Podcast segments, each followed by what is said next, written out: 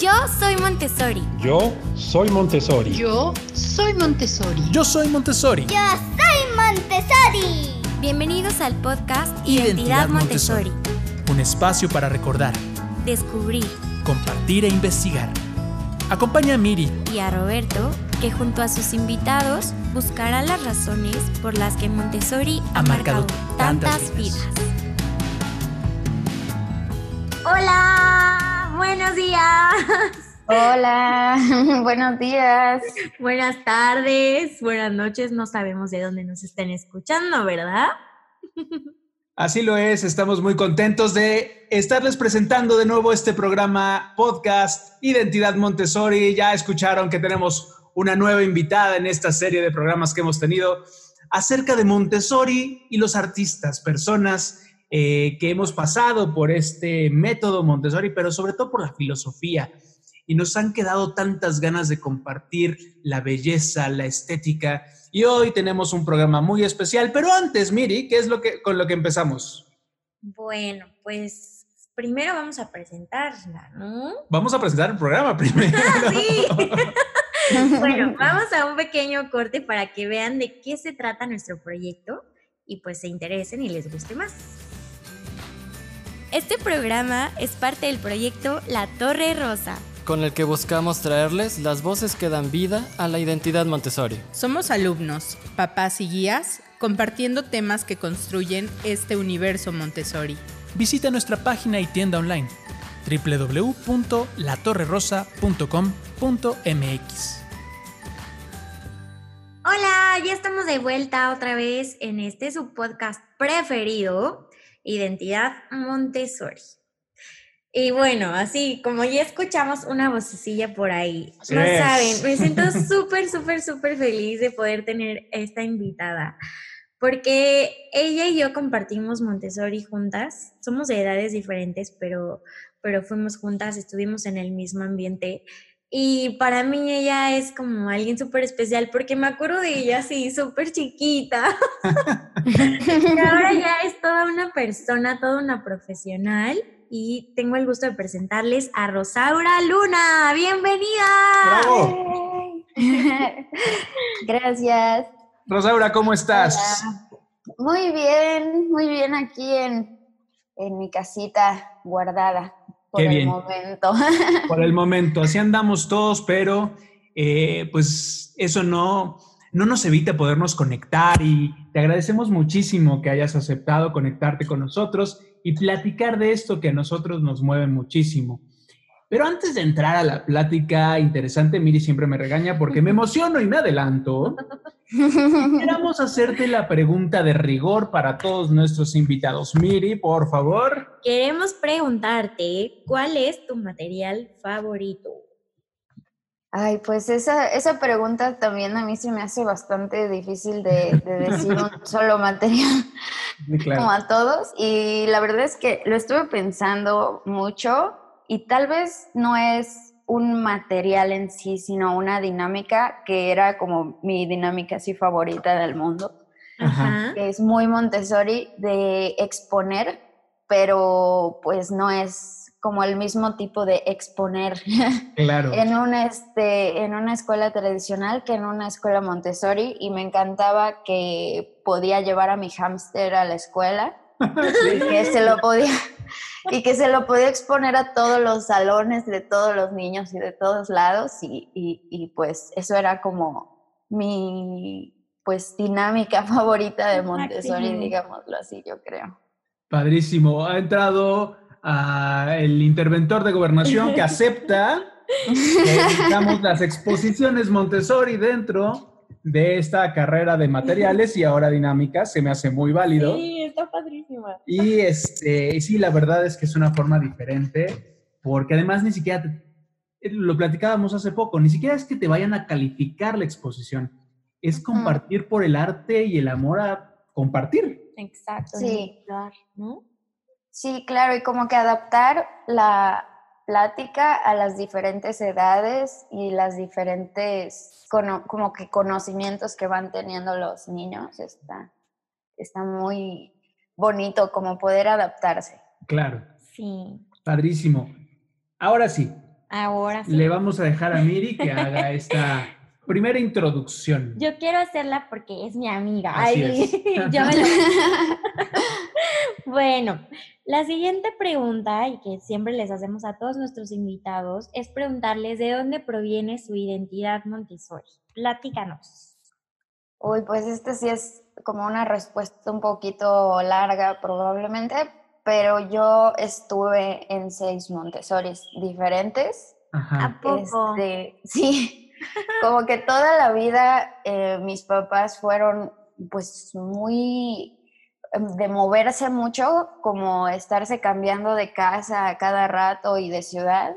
Entonces, eh, mi primer Montessori sí fue en, en México, aquí en México, Montessori Lindavista. Y Ujú. después me fui a Cuernavaca, ahí estuve en el de Tepoztlán, estuve en el Albatros, Ujú. después regresé para acá, para pues el Estado de México más bien, y ahí estuve ahora sí en el Sencali.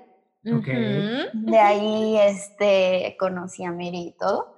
Y de ahí pues me cambié otra vez a Cuernavaca a uno que se llama Backup y luego volví aquí a, a México al Sinergia. Entonces estuve como en un montón de Montessori diferentes probando como todo, todo lo que se podía probar Claro. en diferentes escuelas Montessori. Oye, y sé que la pregunta, pues igual y no se pregunta, pero ¿hubo alguno de estos que te gustara más? ¿Una de estas escuelas que te gustara más que otra? Pues realmente me gustan eh, varias de esas. pues sí, o sea, creo que una de mis experiencias favoritas fue en el Sencali. eh.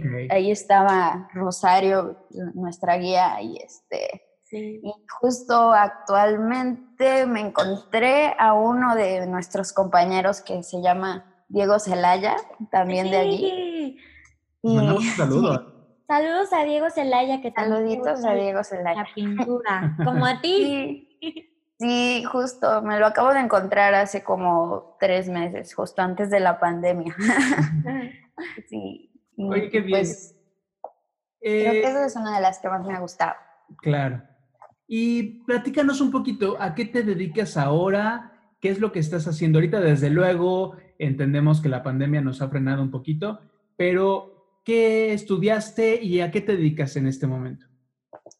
Pues justo ahorita estoy, bueno, estudié artes visuales en Yucatán Ok. y de ahí me pasé a hacer primero grabado, estuve haciendo mucho la técnica del grabado al inicio, luego me mudé a los murales y de ahí este, yo siempre había querido eh, tatuar, entonces al final sí lo probé y es lo que más me gustó de todas las técnicas Ajá. y pues es a lo que me dedico actualmente, soy tatuadora.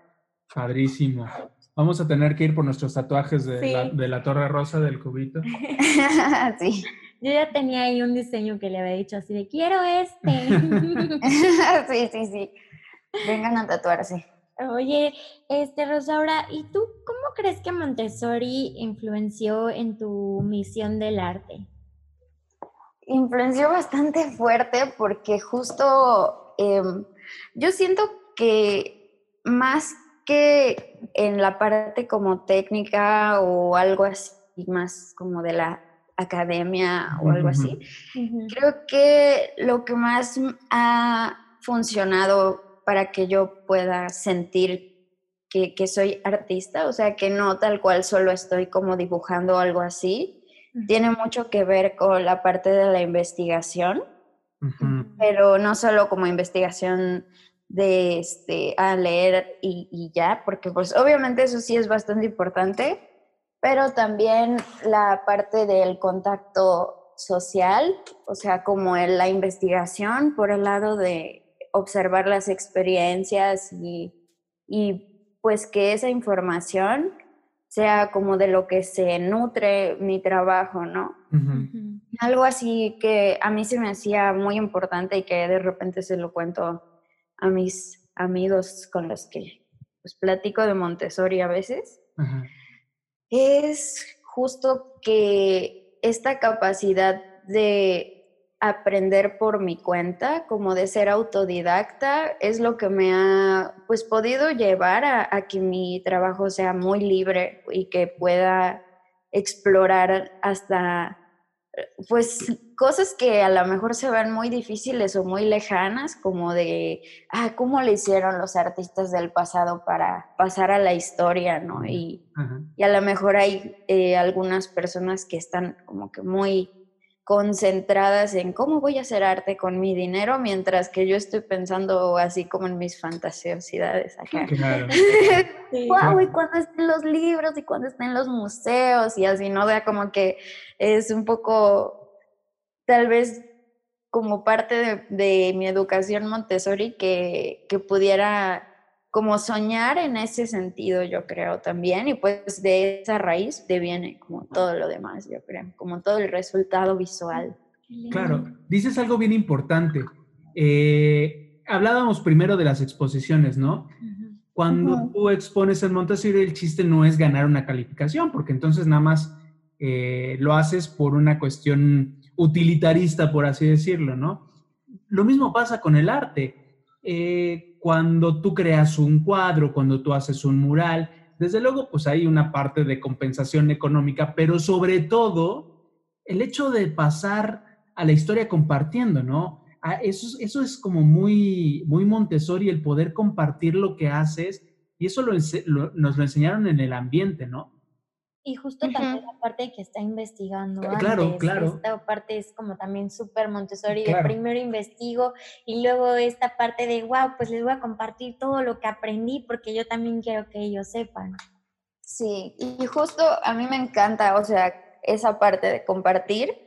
Siento que es como nuestro motor de vida de muchos humanos o de todos, o sea, o de muchos seres vivos en general, como el compartir información para que pues las demás miembros de nuestra especie puedan Este, pues irse desarrollando y, y evolucionando, digámoslo así, en todos los sentidos, ¿no? Porque el arte justo es una parte que se encarga como de alimentar el espíritu y justo eso pareciera como muy irreal o imposible o, supersticioso, pero pues no, o sea, sí es algo completamente lograble y pues hasta material y es, es como justo repetir este asunto de investigar y después exponer pero ahora sí que en adulto y en artista, pues es irse acercando a museos, es ir acercándose a la comunidad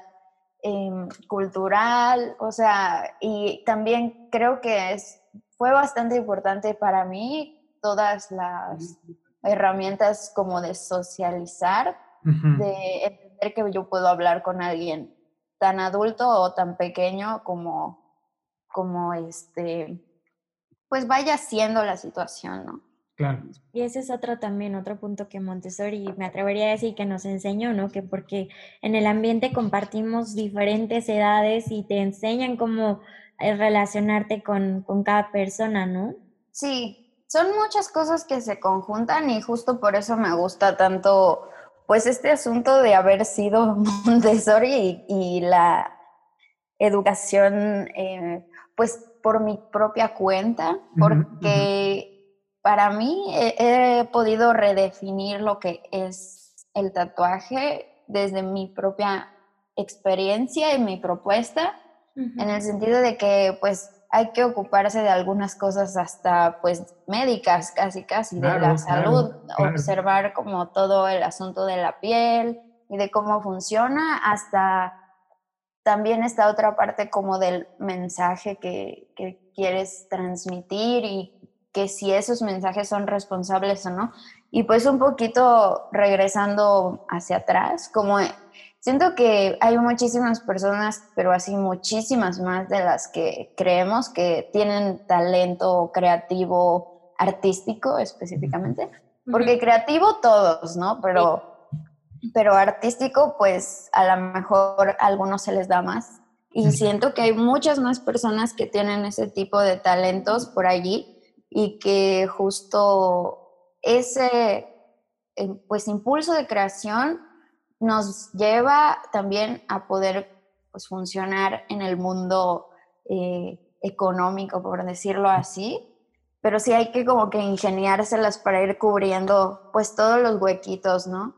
En mi caso, pues yo me siento así como, como una genio, me digo a mí misma a veces. sí, sí, sí. Porque pues, eh, o sea, con este asunto de como el machismo y todo lo que ocurre, pues para mí fue muy difícil poder entrar en el mundo del tatuaje porque había como mucho estigma de que pues como soy mujer, pues no, porque eso es para hombres y no sé qué, ¿no? Entonces, pues yo por mi cuenta dije, ok, bueno, si, si esta puerta no está abierta, pues voy a ver de qué manera puedo, pues yo irme buscando el modo de construir mi trabajo, de buscar a lo mejor otras personas que tengan más apertura eh, para enseñar y todo, y fui como abriéndome un poco camino. Y pues poco a poco fui encontrando más personas que, que tenían como la misma situación que yo y pues ha sido como una especie de construir una nueva comunidad que ya no encajaba con la cultura del tatuaje como era antes. Y justo, o sea, por lo cual digo que, que, soy genio, es porque justo ahora a mi vida y a mi estudio llega muchísima gente y sobre todo muchísimas mujeres que son así como wow, o sea, es como gente increíble, ¿no? Y digo, wow, solo por, por lo estricta que he sido en mis diseños en cuanto a no ceder de por querer encajar en una comunidad en la que no encajo, pues limitarme a, bueno, ya ni modo, les tengo que copiar y tengo que hacer lo que hacen ellos y todo, sino más bien yo cómo le puedo hacer para desarrollar una propuesta creativa que se enfoque en otras personas y que esas personas, pues, no casualmente, pero increíblemente o muy maravillosamente, sí son gente, pues, muy, muy chida, como diría yo, ¿no? O sea, como muy... Eh, que aportan mucho a mi vida, ¿no? Recientemente tuve una clienta que ella era doctora pediatra especializada en cuidados intensivos y todas estas situaciones para niños y bebés. Y ella me platicaba sus historias dentro del de el quirófano y cómo es para ella su vida de doctora y todo. Y pues está súper importante que me vayan contando eso porque además no les he platicado, pero también me gusta muchísimo escribir y también lo hago como mucho por pasión. Y eso mismo hace que conecte mucho con las personas.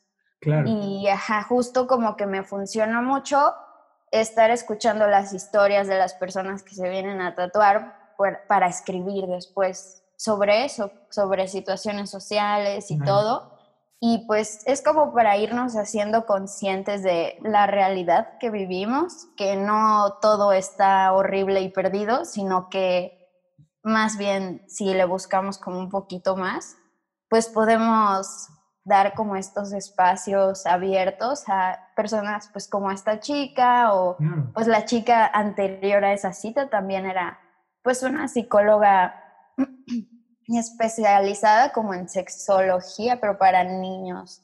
Eso está como súper interesante, entonces les juro que yo no sé cómo le hice para que mis diseños atraigan personas así.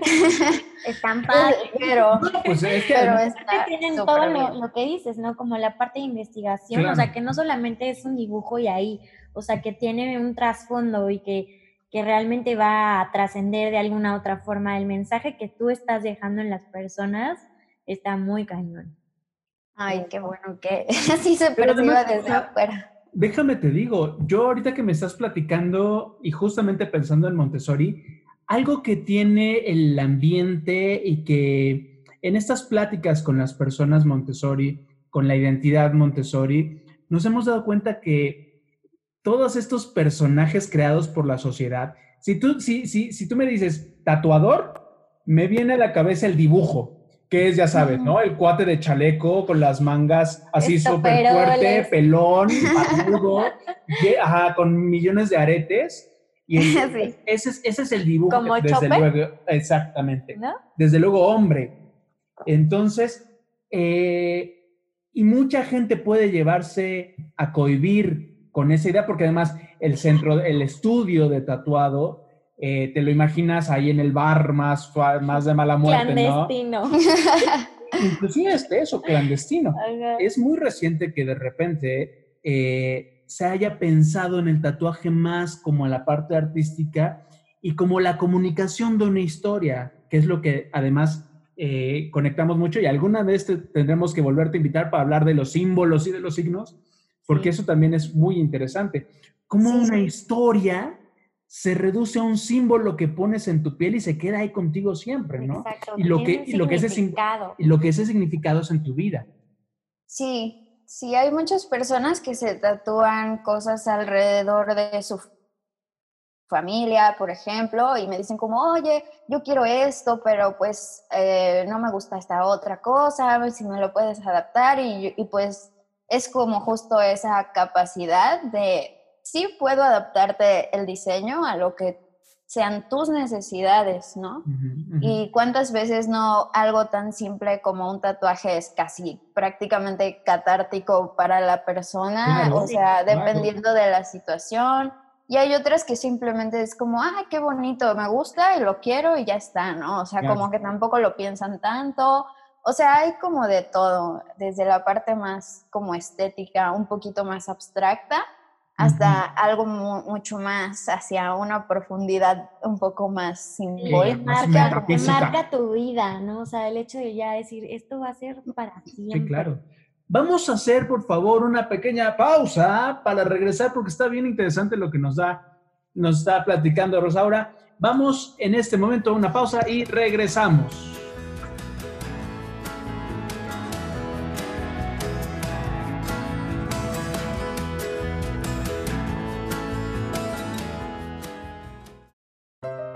¿Está cansado de usar la misma playera aburrida de siempre? ¡Oh! ¡Sí! ¿Cómo lo supo? ¿Está cansado de que por ser niño Montessori creían que usted era incontrolable? No se aflija más. Hemos abierto la tienda La Torre Rosa en línea, donde usted podrá comprar mi playera de las letras de hija. Yo quiero las del binomio. Las cadenas, los mapas, los mapas. No espere más. Visite www.latorrerosa.com.mx y compre la suya. Muchas gracias. Hola, ya estamos de vuelta. Esperemos que les haya gustado nuestro comercial que grabamos con mucho cariño. y que bueno, ya saben que si quieren comprar una playera, pueden comprarlas a través de nuestra página web, en nuestra página de Facebook, o nos pueden escribir igual por inbox y por ahí también les podemos ayudar a comprar su playera. Y recuerden que estamos haciendo muchas cosas con las escuelas, que en este tiempo en que es la oportunidad de construir nuestros ambientes, las escuelas, es importante comunicarnos y nosotros podemos echarles la mano. Eh, métanse a la página en la sección de la Torre Rosa en las escuelas y vean todas las propuestas que tenemos para todos los ambientes Montessori. Pues sí. Y bueno, ya estamos de vuelta con mi amiga Rosaura, que estamos aquí encantados de la vida platicando con ella. Y bueno, Rosaura, pues yo te quería preguntar, a ver, ¿tú qué consideras? ¿Crees que un niño Montessori está más preparado que otros para apreciar el arte? Pues tal vez no es como que esté más preparado por ser Montessori nada más. O sea, puede que hayan muchos otros niños que, que pues sí puedan como tener esa sensibilidad. Pero creo que Montessori sí nos prepara de una manera bastante pues evidente, digámoslo así, para poder ser sensibles con lo que nos rodea en general. Eso es así como lo más importante. Y además creo que también nos ayuda mucho a que podamos opinar al respecto, que podamos hablar de eso, de pues expresarnos sobre lo que pensamos alrededor de eso, porque siento que la apreciación es mucho, en parte, ver y observar y percibir, pero también es la parte de lo que expresas al respecto, de lo que puedes apreciar y lo que puedes compartir y escuchar alrededor de, la misma pieza, por ejemplo, ya sea una película o una, un dibujo, ¿no? Y eso es importantísimo porque al final yo sí, yo sí recuerdo mucho que desde luego el ambiente, el ambiente por el ambiente es un lugar lleno de estética. Los materiales tienen estas figuras, tienen estos colores, tienen estas formas, están colocados de cierta manera que todo tenga un equilibrio, ¿no? El acomodo. El acomodo, que hay una tendencia a, a, lo estético y a la belleza. Y lo que dices es importantísimo, porque además al niño le preguntas, ¿y qué te hizo sentir? ¿Qué te hizo sentir este color? Y entonces el niño empieza a conectarse con las emociones del arte, que además son muy personales, y a, y a contrastarlas, ¿no? Con otros niños. Y de repente una pintura para un niño puede significar algo y para otro niño puede significar otra cosa. Y tampoco es que nos hayan dicho, vamos a llevarlos todos al Museo Moderno, ¿no? Y entonces eh, cada quien ve cubismo y de repente ves este expresionismo y dices, ay, qué padre, ¿no? sino que había todas las expresiones y de todas las expresiones tú podías tener una opinión. Sí, sí. Y también, o sea, recuerdo que en algunas de mis escuelas habían tal cual obras de arte en las paredes, lo cual se me hacía muy bonito. Este, y pues sí se me hacía como que una conexión muy directa a la cultura del arte, por decirlo así. Y, y pues apreciar diferentes como artes, no nada más como del arte oficial europeo y así, sino también como el acercarnos a, las artesanías desde que es como algo artístico, también para mí fue súper importante porque ya después en mi carrera, cuando era como esta división de las artesanías son menos valiosas, pues obviamente hice mi escándalo, ¿no? Así de que, ¿cómo creen que van a ser menos valiosas? así, pero pues mucho de esa educación pues vino de Montessori también. Oye, en esta, en esta formación, eh, hacías la, la, distinción muy importante. Una cosa es la apreciación y otra cosa es como la formación técnica de la creación del arte, ¿no? Este, figuras y proporciones y todo este rollo. ¿Tú crees que, o tú veías que tus compañeros de carrera o tus compañeros de estudio tenían algo, algo diferente en relación a ti por esta formación Montessori? Hoy sí. Le dimos al clavo. Esto estuvo muy, este, muy difícil para mí la universidad en el sentido emocional, porque me di cuenta muy duro cómo pues la educación tradicional corta la creatividad de una manera así muy, muy radical.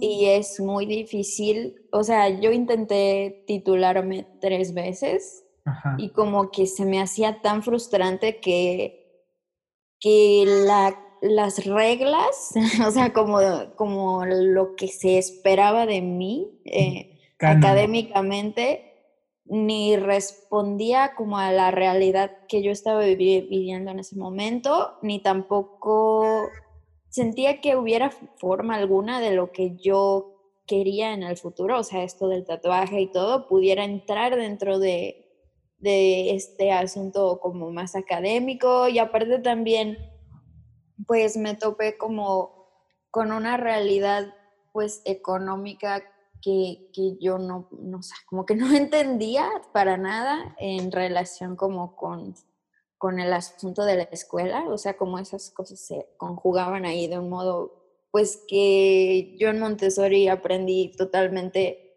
como dicen, otra filosofía por completo y pues para mí era como, ¿qué? ¿Por qué? ¿Cómo es posible que estemos aquí haciendo esto? Y o sea, como que para mí sí fue como muy choqueante de plano, o sea, y, pues hasta me llevó así como un poco a una crisis emocional en algún punto.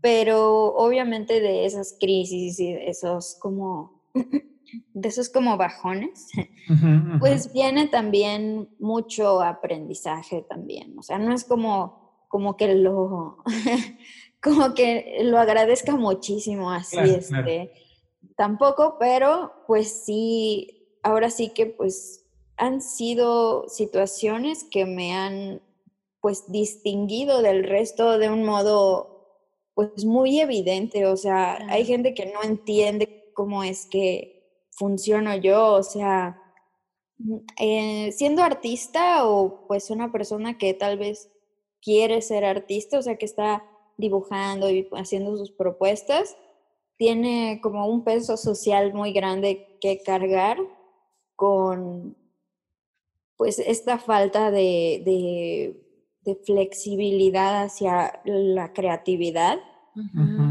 Hay como, como un automático de querer seguir tales pasos para llegar específicamente a tal punto que todo eso es como muy abstracto y no entiendo cómo, em, cómo puede ser tan inflexible eh, la mente, o sea, cómo estamos como tan ocupados como en la mente racional, en memorizarnos la historia del arte, que no entiendo para qué, o sea, eso es como que lo que me, me ha sacado tanto de onda, como decir, para mí la clase más importante de mi universidad probablemente habrá sido la de Historia del Arte de Yucatán.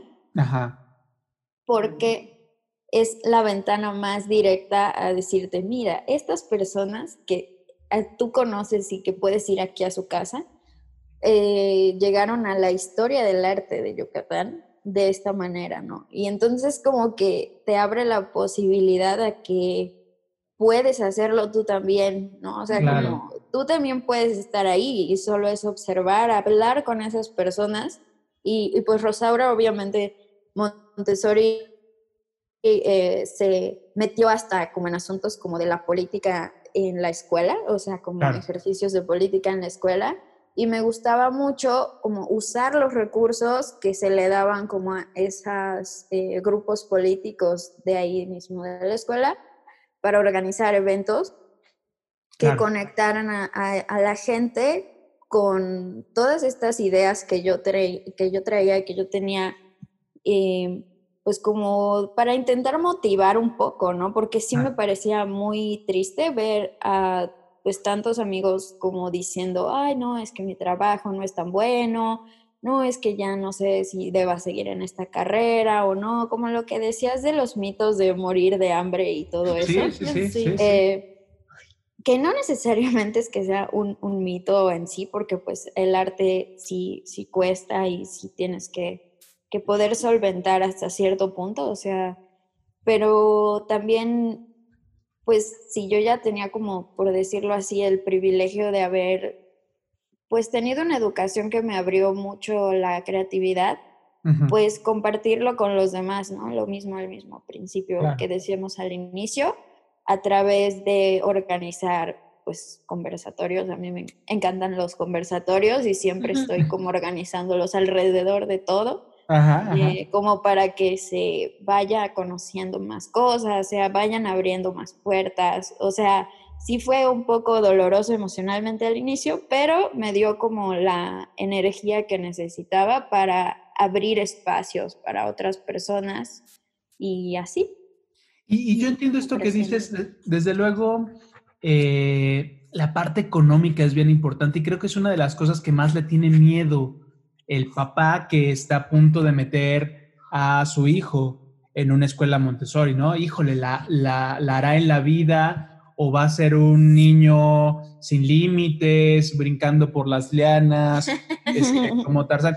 Y no, la verdad es que creo que la bronca, como tú decías, es que mucho, muchos se quedan en el mito sin intentarlo. ¿Cuántas, ¿Cuántos artistas están ahorita, en el mejor de los casos, siendo profesionales, este, godines, atorados por... Frustrados.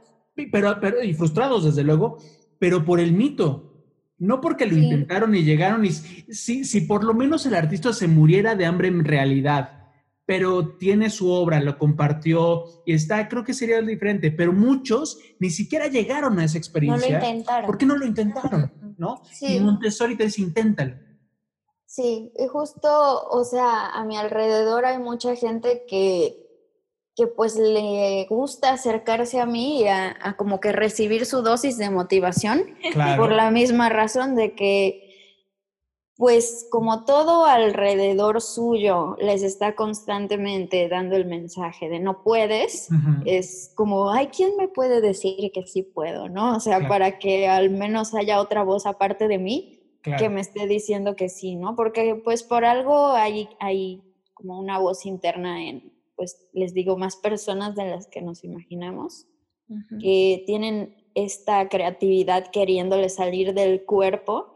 Y Ajá. también hay, hay como situaciones que igual van como más allá de la economía, tal vez un poco hacia lo emocional de cada, pues, de cada persona, de cada historia. Tenemos todos los medios para hacer lo que sea que queramos hacer, eh, desde el arte, porque justo igual ahorita pues está la pandemia y todo, pero da igual, o sea, al final lo que yo les decía a mis amigos es de que es que ninguna pandemia ni, ni nada nunca ha detenido al arte. O sea, el arte ha estado toda Claro. la historia y simplemente es ir encontrando estrategias para que siga existiendo y siga saliendo de nosotros, porque al final, pues es una necesidad nuestra que salga ese arte. Entonces, solo es como ir pudiendo canalizar a las personas hacia los medios que le lleven a hacer su trabajo, ¿no? O sea, como que em, sí me gusta que, que vean mi trabajo y sí me gusta que este, les guste lo que yo hago y mis propuestas y me las compren y todo, pero también me gusta mucho construir comunidad en sí. O sea, como que para mí la comunidad es lo que te da el soporte para que puedas seguir construyendo. O sea, el ejercicio de trabajar en parejas o en grupos cuando pues estábamos en Montessori es muy distinto a cuando se trabaja así en una escuela tradicional en la que muchas veces estamos pensando en la competencia, en Sacar asuntos de calificaciones, como dicen. O sea, sí es, es otro lo que es el objetivo, por decirlo así, o las Otro concepto, ¿no? motivaciones. Totalmente, el trabajo en equipo. Sí, y entonces el trabajar no tanto como en un equipo pues tradicional, sino como más hacia un equipo de comunidad, similar a, a lo que hacíamos allá en, De en Montessori. Pues es súper diferente porque cada quien está haciendo su propuesta, pero entre todos nos enseñamos lo que está haciendo el otro y de qué cuánto cobraste y por qué cobraste tan barato. Y si, si tomas en cuenta de que tus materiales cuestan tanto, pues entonces no, no te quedes nada más como cobrando los materiales, cobra también tu mano de obra, o sea, enseñarle a la gente de lo que tú sabes, vale, y pues métele como pues un, un- valor monetario tú como tú quieras, pero, pero vale, ¿no? Y, y tómalo en cuenta y es como, ah, wow, sí, sí quiero, ¿no? Y como que este trabajo en comunidad nos va haciendo que pues escuchemos las cosas que otros artistas tienen que decir y también que otros artistas pues vayan escuchando lo que nosotros tenemos ahí eh, que decir también. Claro. Y esta, esta parte que de repente eh, hace la diferencia entre el artista ensimismado, entre comillas, diva, es, es justamente eso. O sea, como yo me creo muy bueno haciendo arte, todos los demás tienen la obligación de verme y de aplaudirme. Y yo no tengo la obligación de ver a los demás, de escucharlos, de consumir lo que Admirar. otros, de admirar y de decir, wow, esto está padrísimo, ¿no? Creo que eso también le da Montessori. Y lo dijiste, la, la capacidad de criticar, pero no, no la crítica destructiva de... Está horrible, Está horrible no lo que está haciendo. nada, sino siempre Sí. es Claro, ¿no? y valorarla. Sí, sí, justo les decía a, a, pues, como la comunidad de Facebook ahí, que tengo de pronto ahí escuchando las cosas que escribo, em, que en algún punto eh, conocí a una, a una artista, creo que es conceptual, artista conceptual de Pixar, que Ajá. esta chica nos decía justamente alrededor de las críticas, que más bien son como feedbacks, Ajá. eh, eh, que debían ser comentarios que ayudaran a que creciera el valor de la obra. O sea, eso se me hizo así como súper importante y me rompió un poco la cabeza porque se ha eh, estado rompiendo una tradición de crítica, pero así una, una tradición histórica así de, de años, de años, de años, de, de demasiados miles de años, o sea, como que, bueno, cientos más bien dicho, de años de una crítica que se centraba en, en decir la parte negativa, o Claro. sea, en el sentido de que pues sí es importante eh, pues para el sistema económico pues ir poniendo unas por encima de otras y que unas valgan más que otras, pero ahorita ya se está como pues caducando esa realidad, digámoslo así, porque ya no nos funciona en este punto de la historia. O sea, el hacer una película, por ejemplo, conlleva no de un artista, sino de muchísimos artistas y de otro tipo de disciplinas que están trabajando dentro del mismo proyecto, ¿no? Y Entonces, eso, sí, ajá, o sea, bueno, solo para terminar la idea, pues eso eh, es como mucho más posible si se trabaja desde un enfoque, un enfoque como de comunidad en vez de que sea, como dices, de que todo gire alrededor de una sola persona, de el director o Claro. el dibujante, ¿no? O algo así. eso eh, yo creo que debe de darnos mucha esperanza porque al final eh, pensamos que el éxito del artista tiene que ver con llenar estadios, eh, llenar galerías en ciertos lugares del mundo o presentarte en, las, o- en los teatros más prestigiosos. O que las obras valgan millones O de que, o exactamente, o que alguien te pague un número específico por eso, ¿no? Ahora sí que es como si el universo le hubiera dicho, ¿sabes qué? Tienes que parar porque te tuviste como muchos meses este, o años esforzando a tu máxima potencia y ahorita que, que pues quieres adaptar esa realidad a como es la realidad ahora, pues no vas a poder, ¿no? Entonces como espérate y ahorita, ahorita no, y, y es como momento de pausa, ¿no? Y este... El arte. Y justo esas pausas para el arte, a, a mí me parece que sirven muchísimo porque para mí es mucho más importante observar que producir, o sea, pero mucho más siendo artista o una persona eh, que, que apoya a alguien que es artista o algo así, o sea, ya sea galerista, ya sea, este, pues, mercadólogo, no lo sé, personas que rodeen al artista, porque pues muchas veces el artista no funciona por sí mismo solo, los maestros o quien sea, también pues necesitan como este trabajo de observación bastante eh, antes de, de pensarse como alguien productivo en sí, ¿no? O sea, como que creo que podemos ir más allá de, de solamente querer estar todo el tiempo activos produciendo cosas. Claro. Y siento que este punto de observar es completamente Montessori, o sea, Sí. que lo digas y que lo retomes y que lo uses en tu vida profesional y cotidiana. O sea, es que lo llevas tatuado en el corazón, porque yo me acuerdo que Montessori siempre era de vamos a observar, vamos a Sí. observar y cómo observaste esto, ¿no? La parte desde que te ponían a observar cosas en un tapetito y que no las podías tocar, ¿no? Era así como de, ay, obsérvalas y no las toques. sí, Para y mí de salir muy importante porque yo soy como súper tentona y era así como, ay, contrólate. Sí, pues sí. Es que hay niños que tienden más a tocar, ¿no? Sí. Pero Pero si yo, yo era de las niñas que tendían a observar más. y sigo siendo. Y qué padre.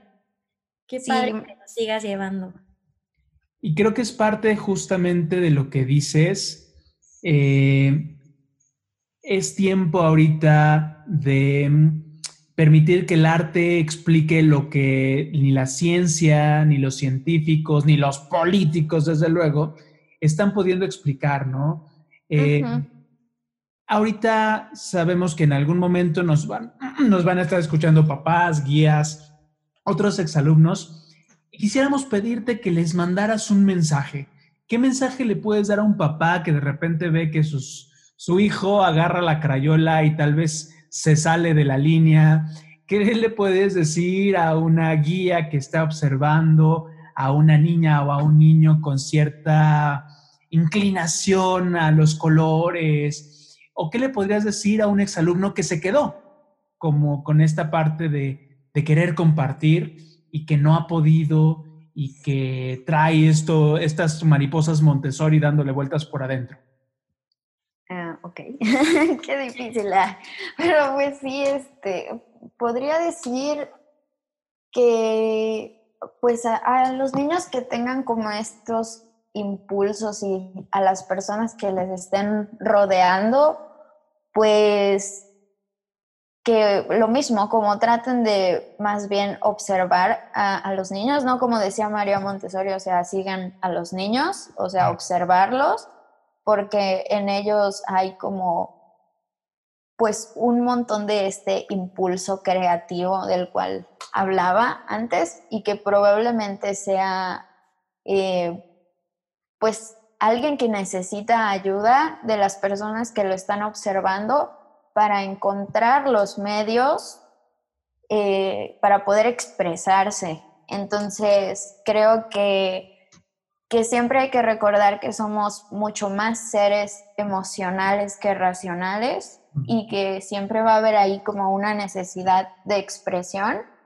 y que creo que es bastante útil o importante que siendo los adultos de la vida de esos niños, pues podamos darles los medios que necesitan y si no, por lo menos no hacer cosas que los repriman o los restrinjan eh, en ningún sentido, ¿no? Que bueno, al final, o sea, la realidad es que a muchas personas que no se han restringido muchas cosas, también esa misma energía de restricción en algún punto, eh, si tenemos como un poco la capacidad, eh, lo vamos a ir convirtiendo en otra energía diferente, ¿no? Entonces, ahora sí que tenerle mucha confianza a esos niños y si se les pueden ir, pues dando los medios para que ellos puedan irse expresando, ya sean, exp- bueno, unas expresiones más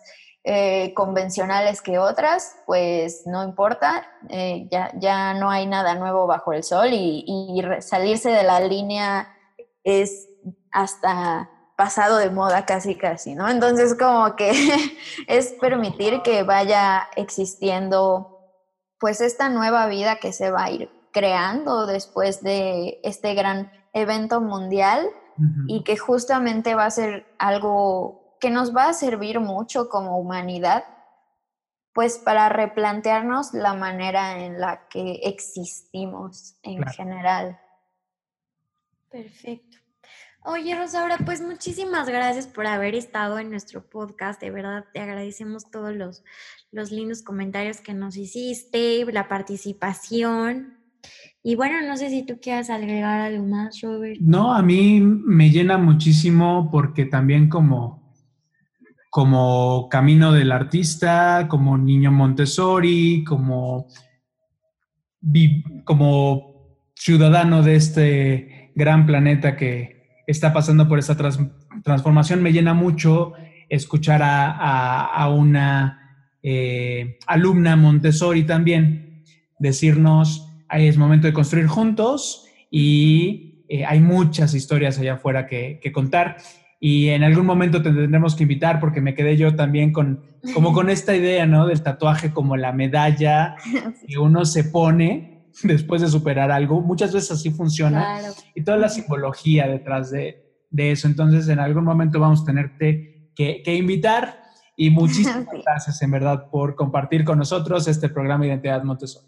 Recuerden que pueden escribirnos, que pueden, si quieren platicar con nosotros, participar en el podcast, pueden escribirnos también por inbox y o a través de nuestra fanpage. Muchas gracias. Una, última cosita que quisiera decir antes de, de cerrar todo, porque me, me, gustó que hayas dicho este asunto de que hay muchas historias allá afuera, es que no solo están las historias, sino como la narrativa que le ponemos a esas historias, como observar mucho el cómo contamos nuestra historia, porque eso es como lo que construye la historia en sí. Muchas, gracias, por la invitación. Eh, me divertí mucho y me la pasé muy bien. Qué bueno, te vamos a volver a invitar muy pronto. Muchísimas gracias también por la disposición. Y gracias a todos ustedes que nos están escuchando en este su podcast Identidad Montessori. Miri, muchísimas gracias. Gracias a ti. Adiós. Adiós, nos vemos. Gracias por escucharnos en este tu podcast Identidad Montessori. Recuerda que puedes enviarnos tus preguntas y sugerencias a través del correo contacto arroba latorrerosa.com.mx o también en nuestras redes sociales de Facebook e Instagram con arroba la torre rosa y yo. Nos escuchamos en la próxima.